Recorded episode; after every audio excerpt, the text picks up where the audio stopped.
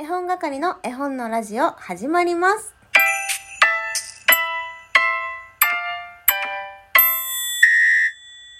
こんにちは、絵本係です。今日はゼロのつくじ、つく日、5月30日ということでゲスト会となっております。今日のゲストは、アスパラガスはしみチョコですから、まるちゃんにお越しいただきました。まるちゃんどうぞ。こんにちは、まるです。よろしくお願いしまするちゃんようこそいらっしゃいました。はい、ありがとうございます。まるちゃんは息子さんが、えーこの春から幼稚園かな？はい、幼稚に園です。うん、入園されたということで、えー今までもねあのコラボお願いしてましたけれどもお時間がちょっとできたということで初めて来ていただきましたありがとうございます、はい、嬉しいです。ありがとうございます。えーそんなまるちゃんにこの時期おすすめの絵本を伺いましたところ2冊選んでいただきましたね。えーまるちゃんの方からその2冊紹介してもらってもいいですか？はい。一冊目は、うん。東大斉藤林文小池アミーゴへ福音館書店の絵本です。はーい。あともう一冊が、旅の絵本読、庵野光政作。こちらも福音館書店の絵本です。はい。この2冊を選んできてくださいました。はい。では、どちらから行きましょうか？あ、い、じゃあ東大から お願いします。はい。じゃあ、東大からですね。私は、えー読んだことがね、なかったので、えー、まるちゃんのこの回をきっかけに借りてきて読ませていただきました。えー、ちょっとね、あらすじだけ紹介させていただこうと思います。えーはい東大がね、出来たての灯台生まれたての灯台が一つありまして夜になったら光を照らして、えー見たり昼間は海を眺めてみたり初めて出会うこと、ね、見るものや初めての経験がいっぱいあるんですけれども、えーそんな中初めての冬がやってきますね。で、えー渡り鳥が来て、えー僕たちは遠くの国をね旅してきたから話を聞きたいかいって言われて聞かせて聞かせてって言っていろんな国の渡り鳥が旅してきたこと見てきたものっていうのをね、えー聞くんですね。それで、えー渡り鳥たちがそこを去っていった後にああ自分は東大だからどこにも行けないっていうことに気づくんですね。そして2度目の冬がやってきた時に、えー嵐がやってきまして、えその中で海に飲まれそうな船を灯台が、え光を照らし役目を果たす。で灯台にできることは光ることっていうね、えー光嵐の中で光を放っているんですけれどもまあ次の朝、えーまたね去年やってきた渡り鳥たちが、えーやってきてあのすごい嵐だったよっていうお話をしてまた会えて嬉しいっていうことを伝えるとあの君がいるから僕たちはここに帰ってこれるんだよというようなことを言ってまあその言葉を聞いてね、えー自分が東大であることに誇りを持つというようなお話だと思いました。どうですか？はい、その通りです。そうですね。この時期にこの東大を選ばれた理由っていうのを教えていただいてもいいですか？はい。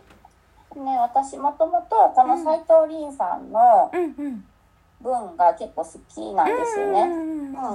で、えっ、と、それを知ったきっかけがこの東大になるんですけあ、ど、そうなんですね。はいうん。で、えっ、と、もともとその、全くこの絵本も自分では手に取らないような絵本だと思ったんですけど、うんなんかこう、あの、絵本とかおもちゃのお店で働いてた時にうんうんうん新刊として入ってきた絵本ではい。手に取ってうんその時にうんあの仕事の自分の立ち位置だったりとかうんうんうん。に悩んでた時だったんですね。うんなのでこの東大と自分をすごく当てはめてうん。読んでうんきっとなんか今5月過ぎてはい。あの新生活もう慣れたうんうんうん頃だった。りとかする方も多いと思うので。うん。なんかそそういう同じような悩みを抱えている方も多いかなとうん思ってこの絵本を選びました。はい、ありがとうございます。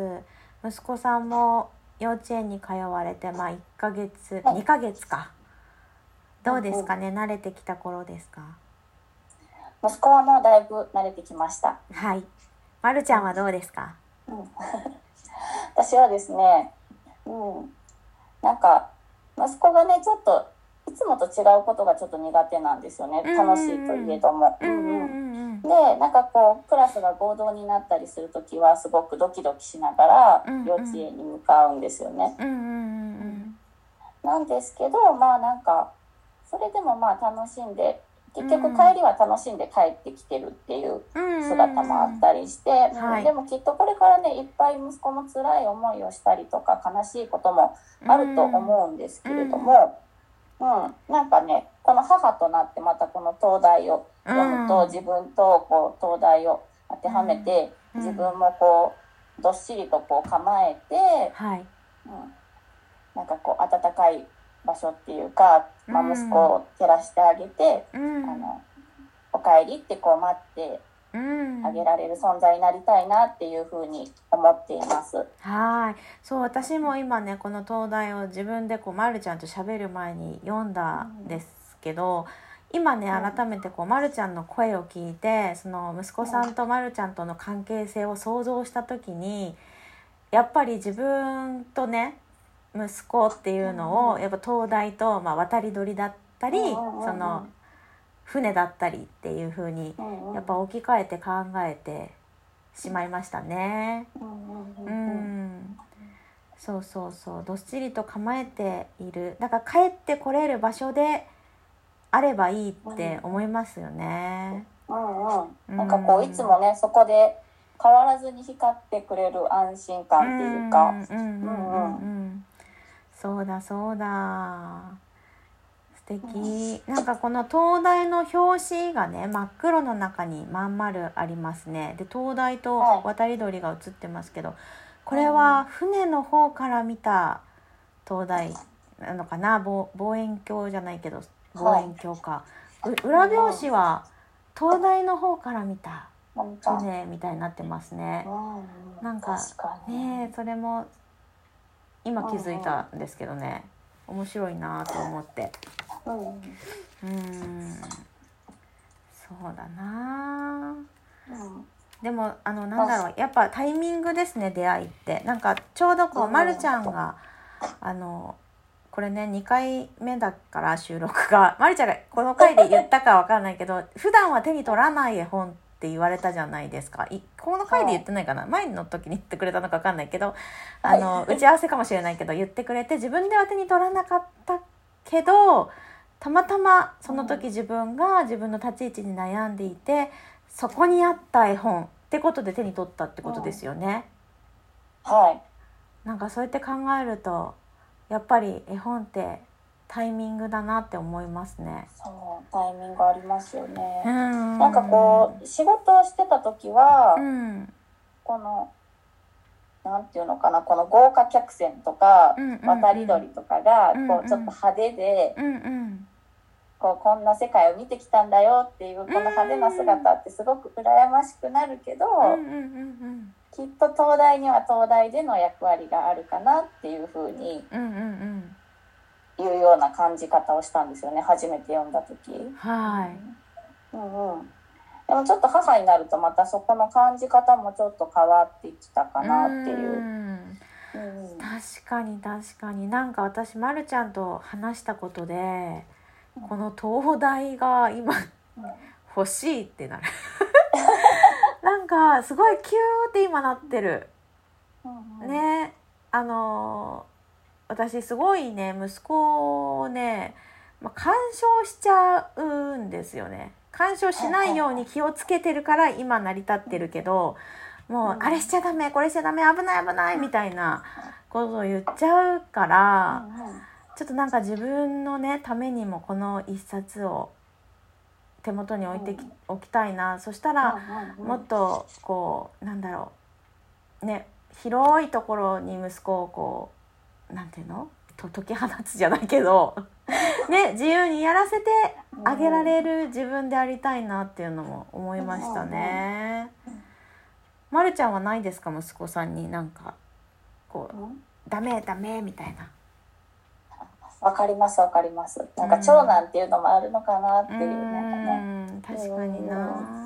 ねついつい過保護になりがちというか。そうでも結局は自分のエゴだなと思って、もし怪我をしたら病院に行かなきゃいけないとか。そうそう。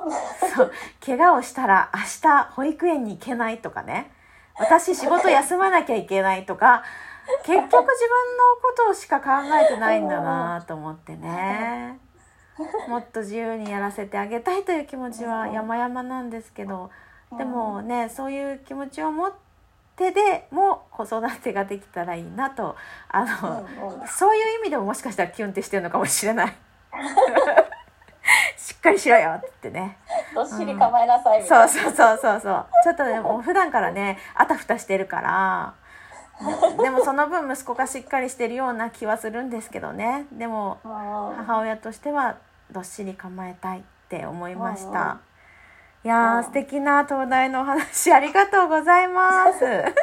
うん、というわけで一部は終わりそうなので次は2部で、はい、えー、旅の絵本6についてまたお話伺っていこうと思います。第1部、まるちゃんありがとうございました。ありがとうございました。